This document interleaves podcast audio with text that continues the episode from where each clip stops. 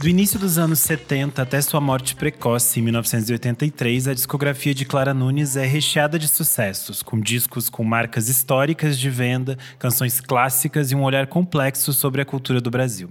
Guerreira, de 1978, é o 11º álbum de Clara e tem produção de Paulo César Pinheiro, trazendo canções de compositores fundamentais como Aniceto da Portela, Candeia, Paulo Vanzolini e Nelson Cavaquinho, além da clássica faixa título composta por João Nogueira e Paulo Paulo César Pinheiro. Nesse episódio, eu recebo a jornalista Fabiane Pereira para conversar um pouco mais sobre a figura fundamental de Clara Nunes. Bem-vinda, Fabiane. Tô super feliz de estar participando desse podcast, porque eu ouço pouco podcast. Confesso que eu deveria ouvir mais, mas o Vamos Falar sobre Música é um que eu ouço desde que eu entendo por ouvinte de podcast. Então, eu gosto muito do trabalho de vocês. Eu acho que vocês têm um jeito muito didático, bem humorado, muito informal de falar sobre música. Sempre falei com a Isa que esse esse nome, vamos falar sobre música, é um nome simples, mas o melhor nome para podcast de música. E então, obrigada pelo convite, parabéns pelo trabalho que você faz junto com essa turma toda que faz o podcast Vamos Falar sobre Música, porque eu sou realmente ouvinte. Ah, que bom. E é, é bom te receber num, num, dia que a gente vai conversar sobre uma figura tão importante, né, como a Clara Nunes. Ela está completando é, 80 anos esse ano, né, uma data simbólica é, na história de uma artista que a gente perdeu muito jovem. E eu queria entender para você qual é a sua relação com a Clara Nunes, considerando que que você é também uma jornalista de música, quanto isso te influenciou a pesquisar sobre música, ter esse interesse de ir atrás e mais curiosidade? Olha, Renan, eu confesso que eu sempre, quando vou me apresentar, eu nunca falo que eu sou uma pesquisadora musical. Porque, embora na prática a gente acaba sendo, né, se tornando, eu não tenho o hábito de pesquisar muito profundamente sobre os artistas da música brasileira, a não ser aqueles que eu entrevista. E aí sim eu faço uma entrevista bastante profunda para cada entrevista que eu faço. Como a Clara morreu, eu tinha ainda um ano de idade. Na verdade, a Clara morreu, eu estava às vésperas de completar dois anos de idade. Ela morreu dia 2 de abril de 83 e eu sou de 6 de abril de 81. Então eu realmente era uma bebezinha quando Clara morreu e não tive é, as referências imagéticas e radiofônicas da época em que ela estava viva. Mas minha mãe sempre teve toca, toca discos em casa, vitrola em casa. Sempre, assim, desde que eu me entendo por gente, nós tínhamos televisão, é, vitrola e telefone, que era um artigo de luxo. Nós não somos, eu não sou de uma classe média alta, eu sou do interior do estado do Rio de Janeiro, então eu sou de uma classe média, bem classe média mesmo, mas a gente tinha telefone, televisão e rádio. Por que, que eu estou falando dessas três coisas? Porque eu sou daquela geração, eu acho que talvez a última geração, que ainda ligava pedindo música em rádio e pedindo é, música em programas de auditório de televisão ao vivo, tipo Bolinha, Chacrinha. Eu ainda peguei essa fase final. E esse disco de, de Clara Guerreira, eu me lembro que minha mãe tinha em casa, junto com alguns outros discos de Clara, e eu gostava muito porque a capa desse disco é uma capa que me lembra, guardada todas as proporções, Fatal da Gal, porque tem aquele carão, né, da Sim. Clara. O cabelo da Clara é um cabelo um pouco parecido com o meu e desde pequena eu tenho um cabelo cheio, assim. É um cabelo que é mais que é mais não é um cabelo crespo, é um cabelo mais encaracolado, mas é um cabelo cheio. Então eu me lembro daquele disco de Clara me impactar, porque eu achava meio parecido o cabelo, sabe? Isso, claro, eu tô falando daquelas lembranças de infância, né? E tinha uma música, tem, né, nesse disco, uma música que chama Mente, que eu adoro essa música, porque ela começa falando assim: mente ainda é uma saída. E eu repeti esses versos, sabe-se lá por quê? Eu repeti esses versos, né? Mente ainda é uma saída, hipótese de vida. Eu achava bonitinho essa rima, sabe? Imagina, bonitinho uma rima de Paulo Vanzolini. Mas eu achava aquela coisa é, lúdica. E então é um disco que eu sempre tive um certo apego, assim. Tanto que eu, é um dos poucos discos da minha mãe que eu consegui roubar. Porque o tempo foi passando, a minha mãe foi se desfazendo dos LPs, mas esse eu consegui e tenho até hoje o disco que a minha mãe comprou na época que ele foi lançado, porque ele foi lançado em 78, eu não tinha nascido ainda, mas eu tenho ainda essa versão que a minha mãe comprou. E sem arranhar, viu? Coisa rara também. E é, é, um disco muito simbólico também da, da Clara Nunes, né? Como eu falei na abertura, ela vinha de uma toda a fase dela, a partir de 71 até o final da vida, é, é muito surpreendente, porque são muitos discos bons e são é. muitos discos de sucesso. Ela é uma artista que fez muito sucesso popular. Ela foi a primeira é, mulher a vender mais de 100 mil discos. Depois, alguns discos chegaram a bater a marca de 500 mil. Era, ela batia toda hora, ela, ela própria batia os seus recordes. É. E eu acho isso muito surpreendente, porque ela estava muito dentro da casa das pessoas, assim. Mas eu acho que a gente escolher aqui falar de guerreira também é muito simbólico, até para quem é, ainda não conhece tanto sobre a Clara Nunes e vai e quer escolher um disco para começar. Eu acho que esse é um bom disco, porque ele tem um resumo né, é, desse, desse universo da Clara e desse universo temático que ela vinha apresentando e que ela vinha pesquisando. É, você falou uma coisa muito bem, assim. Eu acho que para quem não conhece a obra da Clara, esse 11 disco, porque é bom a gente enfatizar 11, porque a Clara só teve 15 discos lançados solo. Então é quase um dos últimos discos da carreira de Clara, né, Guerreira. E é um disco que resume bem essa ideologia da Clara. É um disco, como você também bem disse, que alcançou uma venda muito expressiva. Numa época que as pessoas achavam, principalmente as gravadoras, que mulher não vendia disco. Então, Clara vem para provar que uma mulher intérprete uma mulher que colocou o sincronismo religioso também no, como protagonista, porque a gente, se hoje somos um país extremamente evangélico, nessa época, a gente está falando aí de 78, éramos um país extremamente católicos. A massa né, era católica. E o sincretismo religioso sempre foi visto com olhos de uma pseudo-aceitação por parte da massa. E a Clara vem com aqueles vestidos de renda, rodando, rodopiando nos palcos e cantando é, músicas que elevam né, essa questão religiosa, que mistura muita música e atabaque, que mistura muita religiosidade com percussão. Então, realmente, é um disco que, para quem quer conhecer a obra da Clara, começar por Guerreira é, uma, é um ótimo início, porque está ali resumido toda a ideologia dela. É um disco em que ela encontra o samba e nunca mais larga porque é um disco que ela traz, como você já disse, canções né, de Paulo César Pinheiro, de João Nogueira, Paulo Vanzolini, tem Candeia. Esse disco tem muitos compositores portelenses, inclusive, Sim. Que, que era a escola de coração de Clara, né? E também é um disco que me chama a atenção porque o nome do disco é o nome da música de Paulo César Pinheiro, que é um dos meus compositores preferidos da vida, assim quando eu penso no que ele já compôs, é, eu acho que a gente precisaria aí de um outro episódio só para falar de Paulo César Pinheiro, né? Porque Sim. é um, um, compositor ímpar e ele tem um verso que eu gosto muito, que, se eu não me engano, também é uma parceria com o João Nogueira, em que ele diz que a composição é uma luz que chega de repente. E aí, para mim, ele já resume muito o que é a composição, o que é inspiração, o que é arte, né? É uma luz que chega de repente e que quando você menos espera, ela tá lá tangenciando tudo. Que lindo. E eu acho muito bonito é, a música, né? Faixa título Guerreira, porque ela também resume um pouco desse, desse universo da, da Clara. Que ela começa como uma cantora de bolero, ela canta canções mais românticas e ela vai se entendendo e se enxergando no samba. Eu acho muito bonito que nos anos, na virada para os anos 70, ela viaja para a África, ela faz um show em Angola e ela começa a se transformar numa pesquisadora desses ritmos e entender Sim. essas conexões dos ritmos brasileiros com os ritmos africanos e o quanto essa a nossa música, como diria Letieres Leite, é essencialmente afro-brasileira, né? E isso eu acho muito, muito forte e é muito simbólico que ela vá trazer isso no, nas suas canções, porque ela era, ela era uma mulher que foi criada essencialmente no catolicismo, ela passou por outras experiências religiosas e depois ela se firma na Umbanda. E é muito forte como ela coloca isso no seu, no seu trabalho com um respeito, um cuidado de alguém que entende aquilo, entende a importância daquilo, entende a importância daquilo na formação do Brasil, que é uma questão que ela vai estar sempre trazendo nos, nos seus discos, que é essa construção do Brasil a partir da violência, a partir desse, desses apagamentos, desses roubos.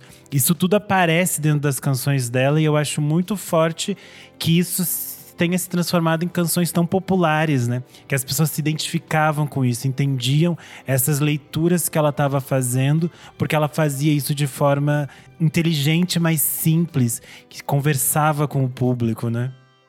É, você tocou no assunto que eu acho que não dá para a gente falar de Clara Nunes sem falar do Canto das Três Raças, né? Que é um dos maiores sucessos dela e em que ela faz questão mesmo de falar dessa utopia, porque quando a gente fala que é um país é, em que as três raças se, se convivem né, harmoniosamente, a gente sabe hoje, em 2022, que isso é uma utopia, que não é assim. Mas na época em que Clara gravou Canto das Três Raças, isso ainda era uma, uma vontade, talvez, é, no, no, no, coletivo, né, no imaginário coletivo, uma imposição, talvez, da, das classes dominantes, dos mais brancos, mas a, a gente ainda tinha uma espécie de pseudo-harmonia pairando. Né? Então, essa música, sobre esse, sobre esse aspecto, é muito importante. E Clara também é uma preta de pele clara, né? Então, assim, a gente ainda não tinha ainda essa questão de colorismo, mas a gente já fala é, hoje em dia, né, nessas pesquisas de Clara, como que ela teve essa passabilidade também. Será que se fosse uma cantora negra de pele retinta, teria vendido milhões? Será que ela teria chegado nos lugares, alcançado os números expressivos e chegado no, no, na massa como ela chegou? Então, tem vários desdobramentos aí que, se a gente for colocar uma lupa hoje, em 2022, a gente vai entender o quanto Clara era precursora, o quanto Clara foi vanguardista, né? Num país mestiço, a morena de Angola com chocalho amarrado na canela, estava lá na, na televisão diariamente, rodopiando novamente, vou repetir, com aqueles vestidos brancos, bem, bem as baianas da Umbanda, do Candomblé. Então, ela estava ali popularizando uma ela não estava só popularizando, ela estava chancelando uma normalidade, né, um respeito religioso a todas as religiões. Ela estava ali chancelando um respeito a todas as raças. Ela estava ali chancelando uma música que vinha da periferia, que era o samba. Ela estava ali chancelando autores que nessa época nem eram ainda grandes compositores. A gente está falando do início da carreira de Paulo César Pinheiro como compositor, do início da carreira de João Nogueira como compositor. A gente não está falando de, nessa época, nomes consagrados, compositores consagrados. Tem uma música em Guerreira que eu gosto muito também, que é Candongueiro, que é uma, uma parceria de Wilson Moreira com Ney Lopes. Dois sambistas também que nessa época super jovens estavam escrevendo seus primeiros versos, seus primeiros sambas. Então eu acho que a importância da Clara, ela vai muito além da música ela é uma importância cultural, ela é uma importância religiosa, ela é uma importância que, que escoa nas outras gerações, né? Esses dias eu vi até um post, se eu não me engano, do Lencinho, que é o programador do Circo Voador aqui no Rio de Janeiro, comparando Marina Senna com Clara Nunes, porque as duas são do interior de Minas Gerais, né? Clara é nascida em Caetanópolis e Marina em Itaiopeba, se eu não me engano. E as duas são do interior de Minas Gerais. E depois de quase quatro décadas separando uma a outra, as duas artistas estão aí levando a música brasileira e, e mostrando também né, que o interior do Brasil é muito rico, é muito diverso, é muito talentoso. 40 anos depois, a gente ainda se concentra muito nos artistas que estão nesse eixo Rio e São Paulo. E aí vem duas mulheres, duas mineiras, conquistando o mundo, vendendo muito, tendo números muito expressivos. Hoje, talvez não mais nas ruas, mas sim nas redes, né? No caso da Marina Senna e a Clara nas ruas naquela época. Então, eu acho que talvez Marina Senna, fazendo uma analogia aqui quase superficial, mas talvez Marina Senna só tenha a potência que tem porque a gente teve Clara Nunes, né? Uma outra mulher também de Minas Gerais, também que, que era sensual, que não tinha medo de expressar sua sensualidade, que não tinha medo de expressar a sua sexualidade, né? É, se a gente for olhar os clipes de Clara Nunes, são clipes muito sensuais, né? São clipes em que ela está sempre é muito bonita. E, e, eu fico pensando, será que se não, estivesse, se não tivéssemos Clara, será que hoje nós teríamos tantas artistas com esse predomínio, né, com essa apropriação da sensualidade, uma outra uma outra artista que seria interessante a gente citar aqui dessa nova cena, que se inspira certamente em Clara Nunes, é MC Tá, quando ela mistura né, a, a macumba, a umbanda, com a música popular brasileira, com o que a gente chama né, de, de MPB. Então, eu acho que Clara, nesse sentido, ela continua sendo referência para muita gente. Sim, a gente gravou recentemente com a MC Tá e a gente conversou um pouco sobre essa própria é, esse próprio cenário que a gente vive hoje em dia de uma é, vilanização de novo dessas religiões de matriz afro, desses ataques a terreiros, a espaços religiosos que são importantes para eles. E é importante a gente frisar que a Clara era uma figura muito simbólica nessas discussões, em, em trazer essas questões para esse espaço de, de respeito, de religiosidade e tentar tirar um pouco desse espaço de medo que as pessoas tinham. E é muito simbólico que ela própria sofreu desses preconceitos que as pessoas é, criavam. Que é o fato de que a Clara vai é, falecer em 83 foi submeter uma cirurgia que seria simples de varizes e ela teve uma reação alérgica a um, a um anestésico e isso gerou na época e durou-se durante muitos anos ainda, é, uma série de especulações, de Sim. histórias que relacionavam muitas vezes a, a, o falecimento dela, a religiosidade dela, e em histórias muito violentas mesmo, que criavam essas, essas relações de, de colocar a Clara num lugar é, negativo, pejorativo, por causa da sua religiosidade e isso só foi é, esclarecido e cada vez as pessoas falam disso de uma forma melhor agora, já nos anos 2000, mas passou durante muitos anos se, se colocando a morte da Clara nesse espaço que estava relacionado a algo negativo vindo da, da religiosidade dela e que é algo muito violento e que a gente mais uma vez volta nisso que você falou, né? O que, o que em que lugar estão essas outras cantoras que são mulheres negras retintas, que também estavam falando dessas mesmas questões, sabe? É, que tipo de violências elas também passaram, considerando que a Clara estava nesse espaço que era muito maior, de muito mais visibilidade, de muito mais respeito perante a crítica, a imprensa, tudo isso, né? Engraçado você citar isso, porque eu me lembro de já ter meus 10, 11, 12 anos, uma tia minha em Volta Redonda, chegar na minha casa, e eu me lembrei disso agora porque você falou. É, sobre essa fake news né, disseminada de que Clara Nunes tinha morrido por conta de ter feito um pacto né, com, com demo, coisas do gênero, que foi Sim. muito disseminado nos anos 80, até início dos anos 90 e tal.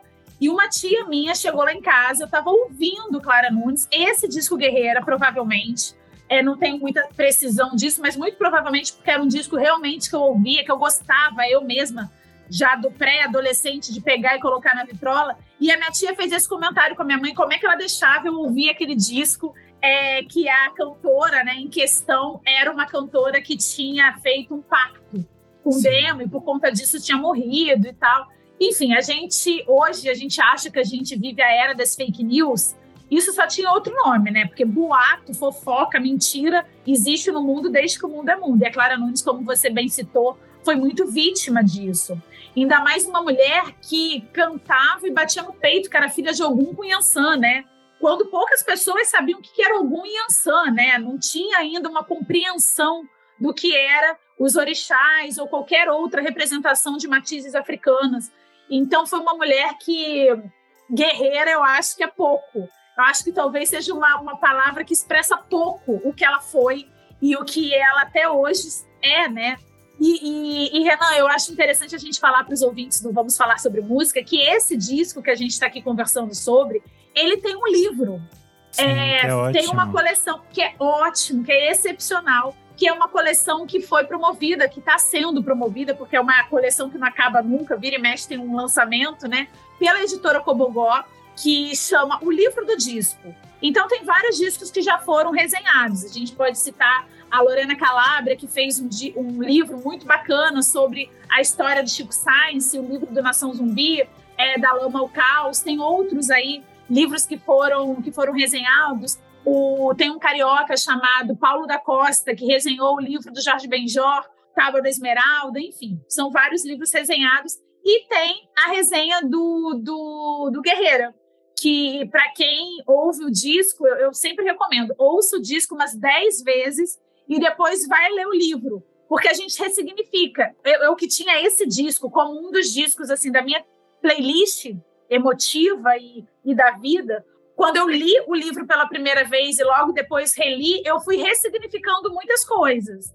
Porque a gente, às vezes, enfim, música, né? Enfim, não tem imagem no primeiro momento, é só uma, uma sensação sonora. Então a gente vai imaginando coisas, a gente vai é, fazendo algumas conexões. E aí, quando você vai ler a história daquele sucesso, a história daqueles versos, é muito interessante. Então eu também recomendo. Eu acho muito interessante nesse disco, como eu falei, ele é bem um resumo, eu acho, da, da Clara, porque ele tem essa conexão muito forte com o samba, mas ele vai, ela vai é, passear por outros gêneros populares brasileiros de uma forma muito interessante. E tem essa conexão dela com a Portela, né? Que é a, era a escola do coração dela. Ela até o corpo dela foi velado na quadra da Portela em 83. Isso. Depois ela se tornou samba enredo da Portela em 2019. E eu acho, por exemplo, muito bonito que tem uma canção que é Amor Desfeito, que é de uma compositora, que é a Giza Nogueira, que ela é irmã do, do João Nogueira. Sim. E ela ela é uma compositora que já vinha, se, vinha sendo gravada pela Clara desde 1971. Em 74, ela passa a ser da, da ala dos compositores da Portela. E ela é um nome feminino no samba, no momento que a gente falava muito de mulheres apenas como intérpretes, né? E ela foi gravada por outras mulheres muito importantes também. Além da Clara, ela foi gravada pela Beth Carvalho, pela Elza Soares, a Eliana Pittman.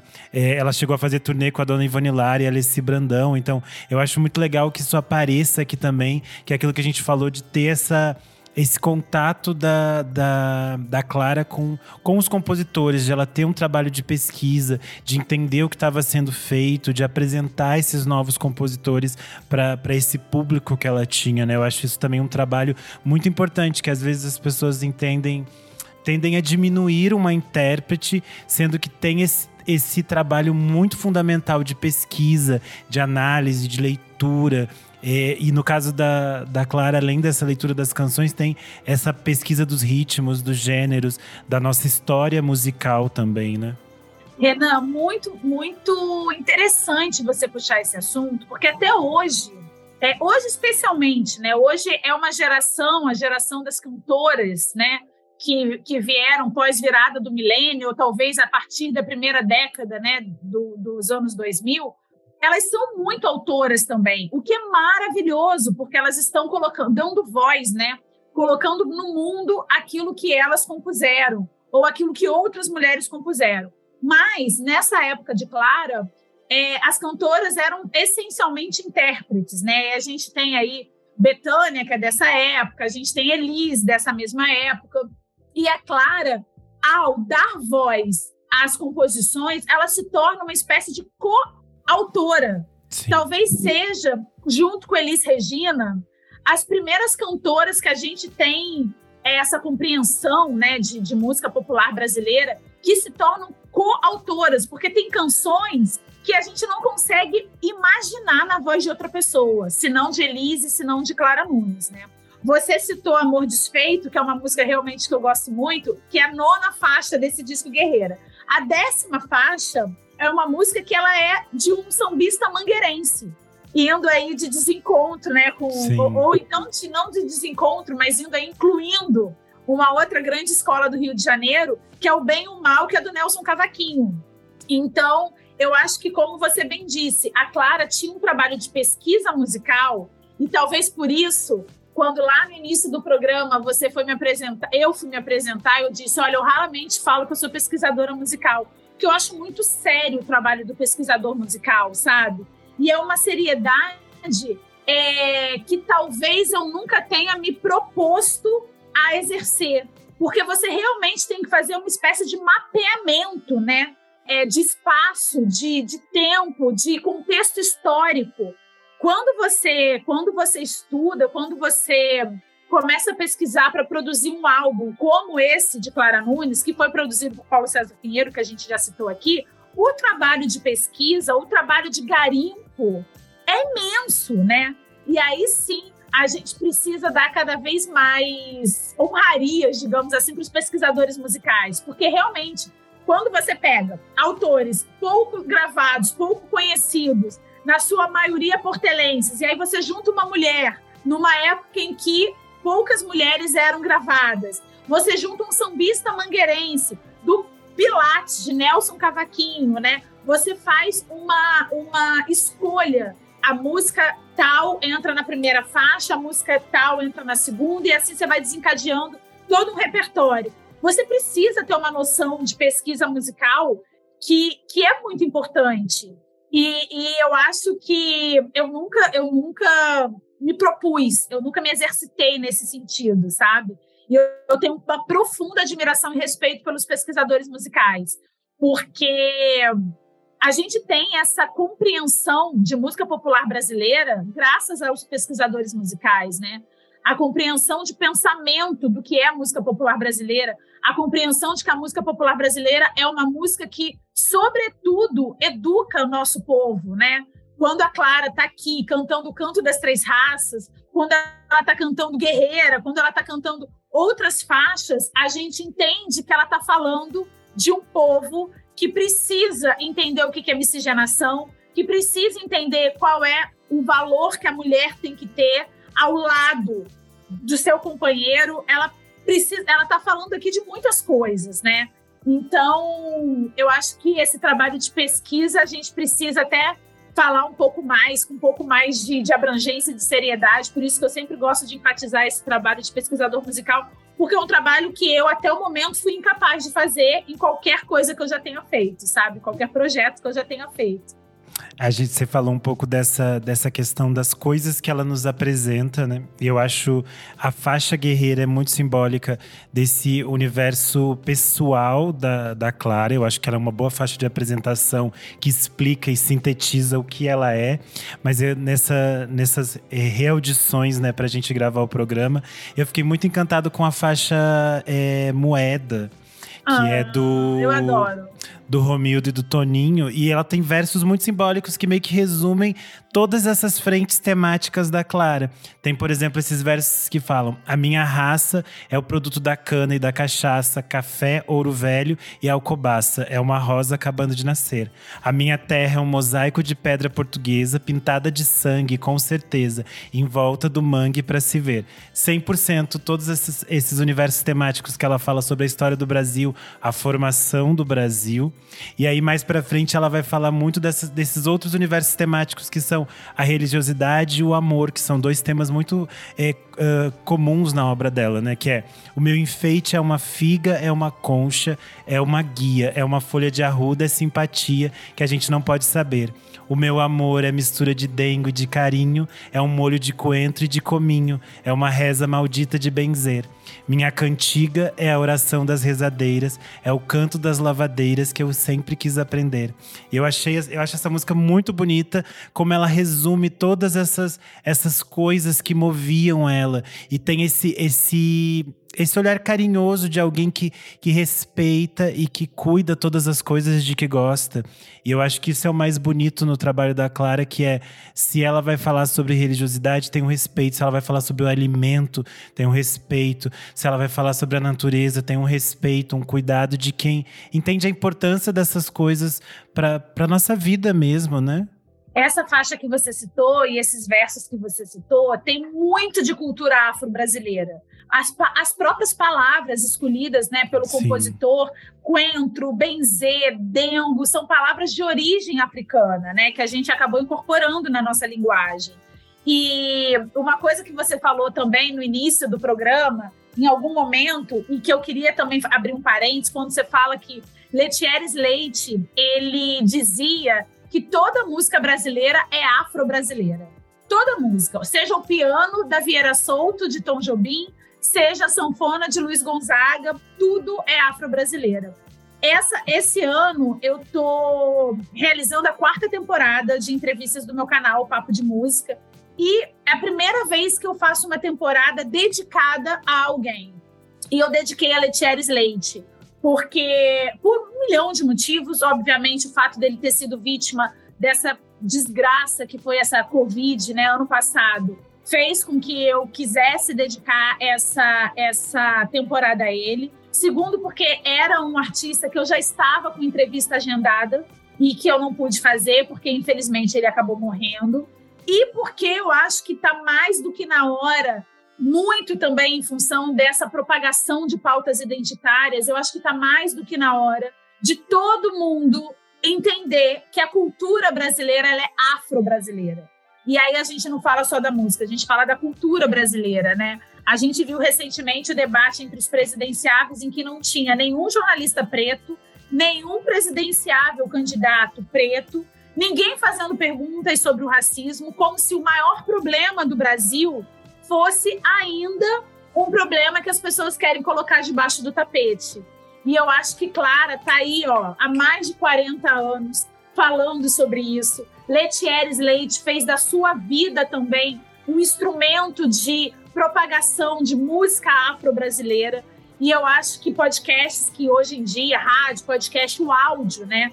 O conteúdo em áudio, que hoje em dia está tão disseminado, graças a Deus, durante a pandemia, o, consumo de áudio chegou a 80% do, em domicílios nacionais. Então, a gente está falando aí de uma, de uma quantia de muita gente, né? Considerando que o Brasil tem 220 milhões de habitantes, se 80% dos lares consome áudio, a gente está falando de muita gente consumindo áudio. Então, a, a importância, a relevância e a responsabilidade que nós, enquanto comunicadores, né, seja do áudio, seja da televisão, seja do impresso, temos em ajudar a propagar versos como esse que você acabou de dizer, de uma música do, do, do, disco Guerreira da Clara, seja de toda a obra da Clara Nunes, seja de Letieres Leite. Então, eu acho que cabe a nós, discípulos, de súditos, né, desses grandes nomes como Letieres e Clara, reverberar cada vez mais é, o que ele, não só o que eles cantavam, mas a forma como eles viviam, né, a mensagem que eles gostariam, que eles querem passar e que eles quiseram passar. Talvez se Clara Nunes hoje tivesse lançando um disco como Guerreira, talvez ela tivesse sendo cancelada. Porque é uma mulher que está falando que é filha de Ogum e de Ansan no meio de um país que está ficando, se tornando tão intolerante. Talvez hoje ela tivesse sendo cancelada. Talvez hoje ela não conseguisse na mídia de massa os espaços que ela conseguiu em 78. Então, cabe a gente também pensar: será que a gente está andando para frente? Será que a gente não está encaretando? Será que a gente não está se deixando consumir pelo discurso conservador? Então, eu acho que cabe a gente fazer essas provocações para o ouvinte também, para a gente todos os dias, né? Sim, e se você pensar, por exemplo, que Guerreira, a faixa título, ganhou o clipe do Fantástico, teve aquela estreia gigantesca eh, no domingo, assim. E quando a gente está falando aqui desse disco Guerreira de 78, a gente está falando de uma fase assim de ouro da Clara, que vai começar ali. Claridade 75, Canto das Três Raças em 76, As Forças da Natureza em 77, aí vem o Guerreira, depois vem Esperança em 79, Brasil Mestiço em 1980. Ela estava produzindo. Brasil Mestiço, eu amo. E, e é, todos nessa você fica assim, gente, a mulher tava produzindo tanta coisa maravilhosa e ela seguiu produzindo coisas incríveis até a gente perder ela de uma forma muito precoce, assim, né? Porque eu penso que ela tava muito criando coisas muito interessantes. Eu fico pensando o que, que ela poderia ter feito dali para frente, eh, como que ela poderia ter ter criado, ter se desenvolvido, o que, que ela estaria fazendo, por exemplo, quando a gente chegasse nos, no início dos anos 90 e o axé tava, tava ganhando outro corpo, o que, que ela ia fazer, sabe? Isso me deixa também curioso, porque ela era uma, como a gente falou aqui, uma artista pesquisadora, atenta ao seu tempo, às mudanças, ao samba. O que, que ela ia fazer quando o pagode chegasse, o que, que ela ia estar tá vivenciando, né? Muito interessante a gente pensar nessas coisas. Certamente ia estar tá fazendo um feat com o Tiaguinho, é, e com vários outros novos sambistas, com Diogo Nogueira, certamente, filho de um dos grandes né, compositores que ela gravou. Mas, o, o Renan, quando eu comecei falando sobre esse disco, é, eu comecei falando que o que mais me chamava atenção era a capa desse disco, né? E a gente sabe que música e imagem há muito tempo. Inclusive, tem aí um, um filme para todos nós que gostamos de música assistirmos, que é o Elvis, que eu recomendo muitíssimo, porque fala muito sobre música e imagem. E aí eu fico pensando que eu acho que falta para Clara um documentário redentor como Nara Leão teve. E aí eu deixo também aí uma provocação para os diretores de cinema, né, para quem faz documentários audiovisuais, eu acho que a Clara merece um documentário com toda a visibilidade que uma grande plataforma de streaming como a Globoplay e várias outras podem dar. Eu acho que a história da Nara Leão, por exemplo, ela foi revisitada e foi, de, de, de certa maneira, contada pela primeira vez para muita gente através desse documentário recente que a Globoplay promoveu. Eu acho que Clara merece também, porque a gente sabe que tem muitas biografias falando sobre Clara Nunes, mas poucas pessoas leem no Brasil. É, cada vez menos pessoas pesquisam músicas que foram lançadas há mais de 30, 40 anos. Então, eu acho que uma maneira da gente popularizar Clara e honrar Clara como ela merece ser honrada seria, de alguma forma, a gente ter aí uma série documental.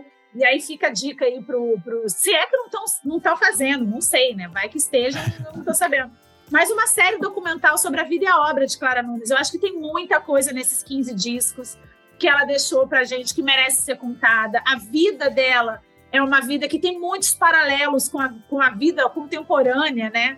E eu acho que seria muito redentor para a história da Clara ela ter uma, uma série documental para que novas gerações conheçam o legado da Clara, a importância da Clara. E ela tem um, um acervo de, de, imagens e de vídeos, tanto essas coisas que ela fez na, na Globo mesmo, no Fantástico, as coisas que ela fez na Europa. Ela tem muitos clipes gravados na Europa que são muito lindos. E, e, realmente acho que esse, esse espaço de visibilidade é muito forte, né? Teve o da, o da Elza Soares e do Garrincha, também se tornou uma das coisas mais assistidas do Globoplay. Sim. A Clara tem um documentário de 2017, que às vezes é transmitido no canal Curta. Ele é um pouco mais difícil de se encontrar e ele é um documentário mais poético, assim. Ele é todo construído a partir de imagens de acervo e de uma narrativa. E aí ele é muito bonito porque a Dira Paz faz essa narrativa como se fosse a Clara. Então dá para quem quiser dar aquela pesquisada, às vezes acha em alguns lugares. É um documentário muito bonito, mas eu acho que esse esse espaço de resgate até desses acervos que a gente sabe que existem e que hoje em dia a gente tem na internet, mas eles estão em qualidades assim bem ruinzinhas e a gente viu que é possível fazer coisas muito lindas, né? Porque esse da Elza Soares tem umas imagens de arquivo assim que você fica assim, meu Deus, que coisa linda a gente poder é. rever isso em qualidade boa, assim. E a Clara é uma figura que eu acho que até por todo esse histórico que a gente falou de é, construções de histórias falsas, de boatos, tudo isso Sim. ser revisto seria muito importante, ainda mais no momento que a gente está falando de é, de novo dessas questões de perseguições a, a, a, religiões de matriz afro, todas essas, essas próprias é, questões de celebrar nossa memória, nossa história musical também enquanto país, assim, eu acho que é uma coisa muito importante. É, e eu quando eu cito, né, que eu acho que a Globoplay, para citar o nome aí da marca, eu acho que a Globoplay poderia fazer isso justamente porque existem muitas imagens de arquivo, que a própria Globo, né, o acervo da Rede Globo é um acervo riquíssimo. E segundo, porque existem muitos personagens que conviveram com a Clara que ainda estão vivos, estão ativos. Alcione foi uma das melhores amigas de Clara Nunes, né? Pensa quantas histórias Alcione poderia compartilhar com a gente, né? Então eu acho que valeria aí ficar uma dica aí para os documentaristas de plantão que eu acho que, que é válido. Posso te interromper só para falar de mais uma música, que é a faixa que encerra o disco, que é a faixa que chama Iracema, que tem a ah, participação sim. luxuosíssima de Adoniran Barbosa. Eu acho que esse disco, assim, não dava para ele ficar mais bonito. Aí falaram, não, vamos deixar ele antológico. E aí chamaram a Dona Irã Barbosa para participar da faixa junto com a Clara. E o disco encerra com Iracema, que é um outro nome também, que é uma mistura, né? Já que a gente está falando aí dessa importância da, das três raças, do, do, indígena com, com a negritude. Então, eu acho que essa música também é uma música que vale uma audição mais atenta, porque é uma música muito bonita. E é muito bonita porque muitas vezes as pessoas associam a voz do Adoniran a esse espaço mais do, do humor, do, de uma coisa lúdica. E aqui ele aparece meio que declamando. E é muito, muito bonito quando entra a delicadeza da voz da Clara com a voz dele, esse contraste. E é uma letra muito, muito bonita. Eu é. acho que é uma faixa que ela até tem algumas edições do vinil que não tem ela, ela aparece depois. Faixa bônus, né? É, e no, na versão que vocês encontram nas plataformas de streaming já tem ela certinho com o nome do Adoniran.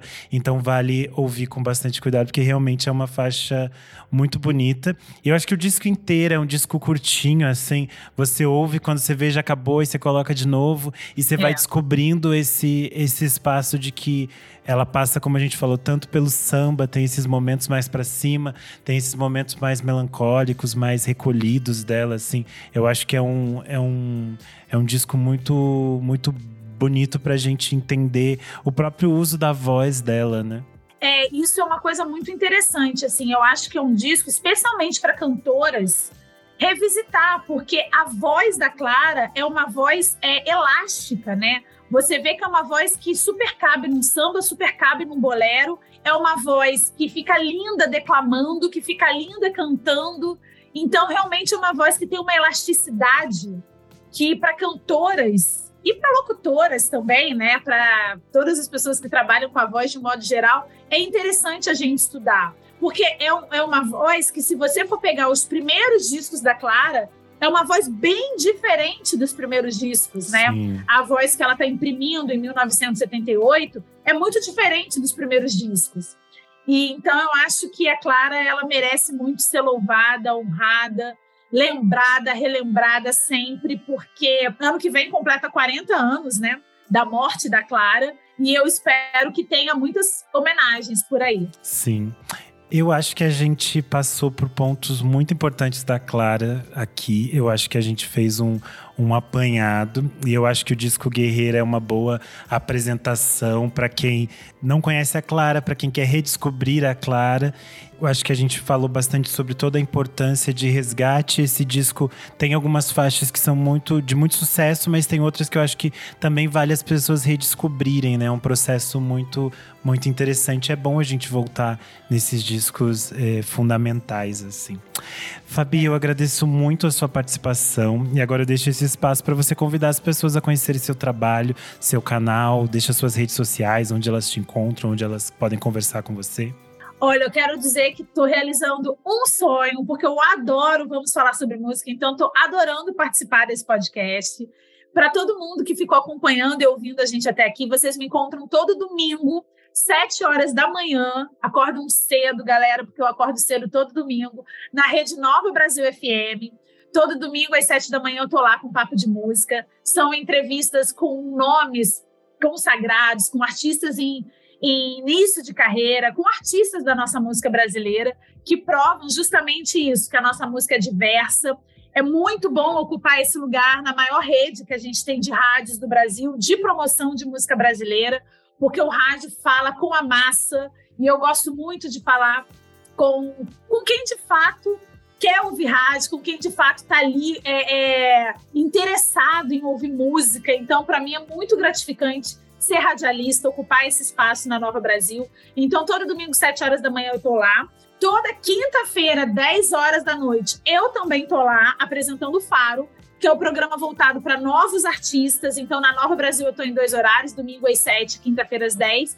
No meu canal no YouTube, toda terça-feira, meio-dia, tem entrevista sempre com um grande nome da música brasileira, um grande, e a gente está chamando de grande, nomes consagrados, nomes em início de carreira, com um grande artista da música brasileira.